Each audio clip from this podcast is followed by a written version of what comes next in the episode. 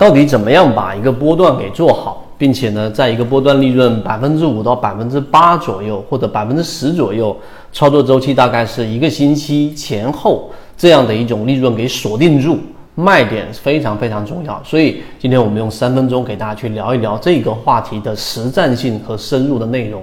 首先，第一个，六月三十号金鱼报九，我们又再次用圈子的跟随给大家去看到了怎么样锁定一波利润。从我们前面所说的符合模型的半年线附近的这一种低吸位置，金鱼报九自存，然后呢那一波的利润三十三块钱前后到。六月三十号，我们给大家所说到的这个位置，我们在进化岛非常明确的给大家提到这个位置，例行进化也给大家强调，就是我们模型的一个离场的点位卖点。所以很多船员在我讲的这一个话题之后，给我们去反馈了，因为六月三十号到今天截止到呃周五为止，那市场的这一个金鱼报九又把前面的那一波上涨全部都打了回去，甚至还打到原来的水平线之下。所以，如果你不做六月三十号这样的一个止盈的这一种仓位降低，实际上就是一波完整的坐过山车。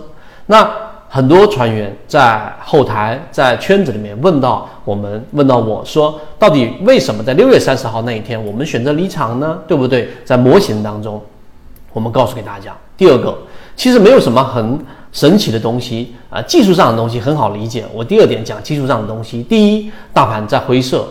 资金持续性的流出，大盘风控已经告诉给大家，如果你是一个理性交易者，你这回要做的事情就是空仓，或者是只持有极小极小的仓位。第二个，金鱼报九这一波修复之后，到了我们所说的这个呃波段利润附近，它的乖离率已经相对比较高了。在大盘这种环境之下，个股它实际上累积了比较多的短线的获利盘。这个时候有没有发出所谓的模型卖点？没有。小级别都没有发生这一个所谓的背驰，但为什么六月三十号这一天周五我们在例行进化给大家强调，自存这个标的在这一波利润有了情况之下锁定离场？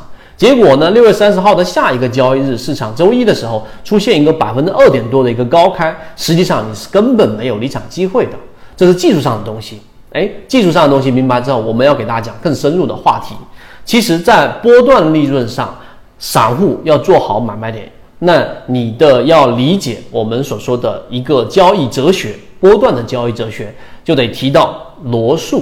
不知道大家知不知道罗素这个很很很牛的一个人物，哲学家。他其中有一个观点，我们今天用非常短的语言给大家描述，那就是有一个词叫做我们的这一种呃警示。什么叫警示？景色的景，视野的视，视景警示。那这个词实际上说的是我们每一个人看，举个例，他举的一个例子就是一张桌子。你看到这张桌子，跟我看到这张桌子，其实它不是同一个桌子。为什么呢？因为随着我们每个人的这一种呃光线不同的时间、不同的角度，你看到的颜色实际上只是光的一种折射。你看到的颜色跟我看到的颜色是不一样的。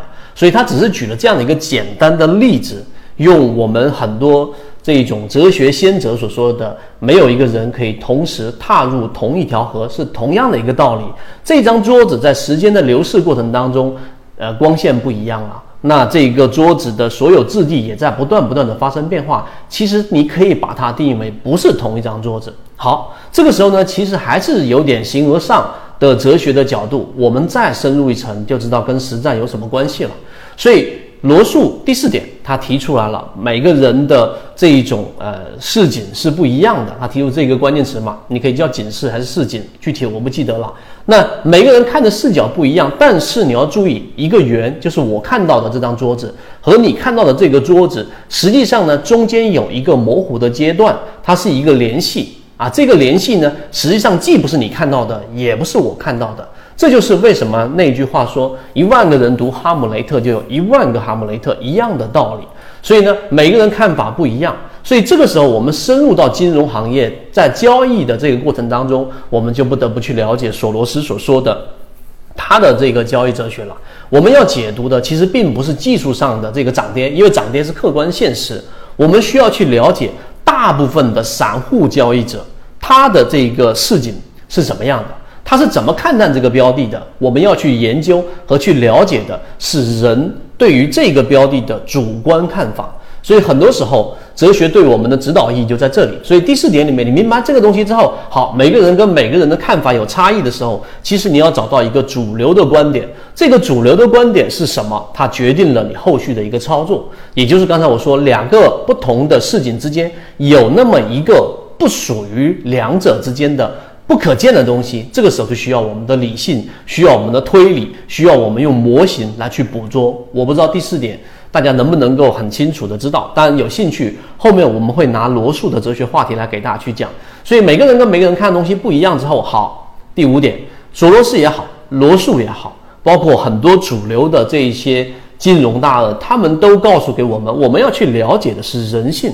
那我们回到实战交易里面，金鱼报九。自存和我们以往跟随的标的当中，为什么六月三十号这一天要去离场的根本原因，其实已经知道了。我们第五点给大家去描述：首先，它是一个好的标的，它有护城河，对吧？这一种光伏清洗的这个分支行业里面，它具有定价权，所以它是一个有护城河的标的。因此，我们写了一个金鱼报九。第二。大盘处于一个灰色的这个趋势破位的阶段，活跃资金连续性的流出，就场内资金在不断的流出，既没有资金也没有趋势，因此市场整体的氛围破位，趋势下行。所以呢，这种大的趋势不会有多少个标的可以逆势上行的，并不是说没有，有但是少数。这是第二个，第三个，刚才我们已经讲过了。自存这个金鱼报九这个标的，在六月三十号那一天是一个非常漂亮的阳线，而且是一个这个光头的阳线。那么这种情况之下呢，大部分的前面那一波被套，因为它有过一波快速跌破半年线之后修复上来，被套的标的的这一个大部分筹码，实际上已经修复上来，从原来的亏损甚至变成到了盈利。这个时候，主流也就是我们说主流的偏向是短线的利润会不断的去进行这一种套现，就是会卖掉标的这一种情况就会发生。再结合刚才我所说的这个大盘的环境。你就会发现，其实这个罗素所讲的这一种事情，对我们的理解是有非常大帮助的地方，就在于这里。好，在这个地方上，你不用去考虑什么所谓的技术分析了，你也不用去考虑所谓的一定要等到一个必然的卖点，因为这个时候很多时候会这一种有延迟，你都要选择把你的利润先止盈离场啊。但，前提是你是做波段的。所以我大概花了七分钟给大家去描述了从技术分析到整个大盘的环境你的理解，以及用罗素的这些观点来去给我们做一个支撑。我们知道每一个人看法肯定都不一样，但是你要找到主流的观点是什么呢？有时候这一个主流观点是散户啊，散散户决定了它波段的利润，这是肯定的。有时候这个主流的观点是由游资决定的，也就是我们说的游资的这一种连续性的打板。这一种连续性的成妖股啊，或者说像我们之前所说到的金山金基类似这样的标的，那么这个时候游资才是它主流的观点。那如果你是交易者，你对主流观点完全都不知晓，你怎么做好波段呢？所以我们所说的这个卖点，既考虑到环境，也考虑到主流观点，同时引用了罗素的这个哲学观点，其实实战性非常非常强。后面我们会拿一个时间在圈子当中详细的给大家去聊一聊，跟 YKK 二五六里可以找到系统进化学习。